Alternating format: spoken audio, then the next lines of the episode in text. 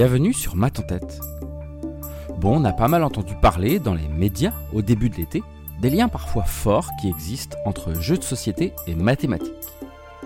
Alors, pour beaucoup qui ont l'occasion de pratiquer occasionnellement ou plus régulièrement, c'est une évidence. Mais pour d'autres, c'est peut-être une belle surprise. Il fallait une étude sérieuse pour venir étayer une intuition ou un ressenti que vous partagez peut-être.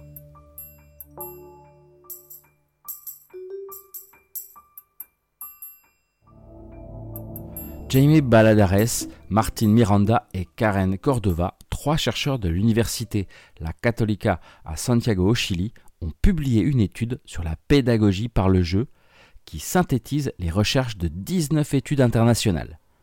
On savait déjà que la pratique du jeu de société aidait à favoriser la concentration, augmentait les capacités de mémorisation et de logique, et qu'ils aidaient à l'acquisition du langage. Mais quid des apports vis-à-vis de l'apprentissage des mathématiques? Bon allez, je sors mon bloc d'ordonnance, vous êtes prêts? Si votre enfant a entre 3 et 9 ans, prévoyez deux fois par semaine en moyenne et au moins 20 minutes. Tout ça pendant un mois et demi. C'est le cadre opérationnel de l'étude menée sur un groupe d'enfants en parallèle à un groupe témoin.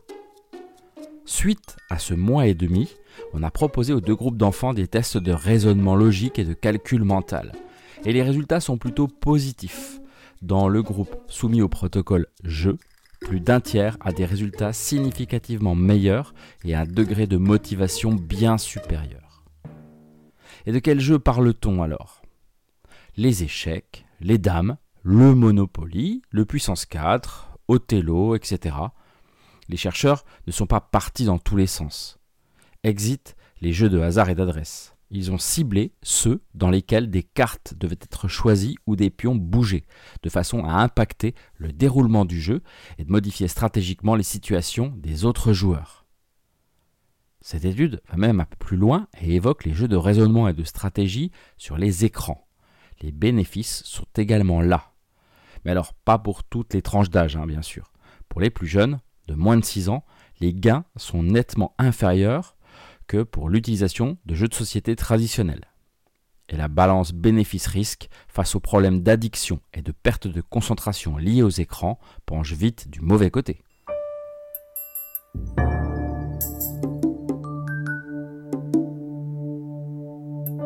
Tout le monde aime jouer.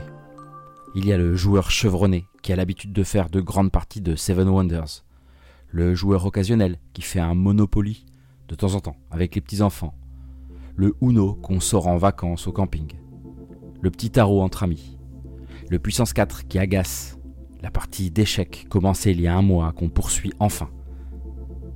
Et ce qui est génial avec les jeux, c'est que des mécaniques se mettent en place naturellement, avec fluidité sans véritablement s'en rendre compte, on se crée des schémas mentaux qu'on peut retrouver dans d'autres contextes, qu'on peut appliquer à d'autres situations et qui viennent enrichir notre bagage expérimental de prise de choix et de comportement face à certains problèmes. Depuis des années, bon nombre d'enseignants de maternelle, d'école primaire ou de collège ont déjà pu constater les apports pédagogiques des jeux de société sur leurs élèves en les intégrant pleinement dans leur méthode de travail, ils ont pu en mesurer les effets bénéfiques. Le jeu reste un vrai tremplin vers l'abstraction et une entrée rassurante et pertinente vers des notions plus complexes. Alors, je parle de maths, bien sûr, mais on sait aussi que le jeu de société permet également de développer des compétences comme la mémorisation, l'acquisition du langage, la pensée critique, la gestion des émotions aussi, et les compétences d'adaptation et d'interaction sociale. Et la frustration, on en parle? Capital. On apprend à gagner, à bien gagner. On apprend à perdre, à bien perdre. La vie, quoi. Bon alors pour revenir au sujet, ça tombe hyper bien puisque les médias s'en sont emparés en début de vacances en sortant des trucs du style si vous ne savez pas comment occuper vos enfants, n'hésitez pas à sortir les jeux de société. Bon, si c'est pour occuper les enfants et qu'en plus ça booste leurs compétences en maths en maternelle et en primaire, alors go hein. Ouais, c'est pas faux. Je ne trouve pas que l'exposition du sujet soit optimale, mais peut-être que je chipote. Il ne faut pas tirer sur l'ambulance comme dit le proverbe. Par contre, le traitement de l'info interpelle quand même, hein. d'autant que je suis rapidement tombé sur des titres comme ça. Pour être meilleur en maths, il faut jouer aux jeux de société. Ou encore sur maths, voici pourquoi il faut que vos enfants jouent aux jeux de société. Comme si ça devait être une nécessité impérieuse. En maths, on parle de conditions nécessaires et suffisantes. Ici, jouer n'est pas une condition suffisante. Éventuellement, on pourrait parler de conditions potentiellement nécessaires, et encore. Hein. Si on considère deux propositions mathématiques P et Q, Q est une condition nécessaire pour avoir P. Si dès que P est vrai, alors nécessairement, forcément, obligatoirement, Q est vrai également. Q est une condition suffisante pour avoir P s'il suffit que Q soit vrai pour que P soit vrai. Et quand une condition est nécessaire et suffisante, on parle d'équivalence. Parce que là, on est quand même loin de le jeu garantit des compétences mathématiques supérieures. Hein. Il aurait peut-être été avisé de titrer l'information Jouer peut permettre de développer certaines compétences mathématiques, comme certains magazines l'ont fait d'ailleurs.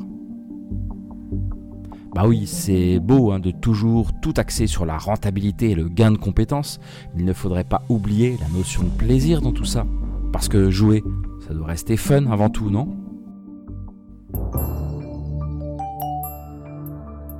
Merci de m'avoir écouté. Math en tête est votre podcast de vulgarisation mathématique. C'est grâce à vous que son audience progresse. Et si vous voulez continuer à aider l'émission, n'hésitez pas à en parler autour de vous à mettre 5 étoiles sur votre application d'écoute et à gratifier le podcast d'un commentaire positif. Vous pouvez également me retrouver sur les réseaux sociaux. Venez me proposer des idées de sujets, j'en serais ravi. Je vous dis à très vite pour un nouveau shot de mathématiques.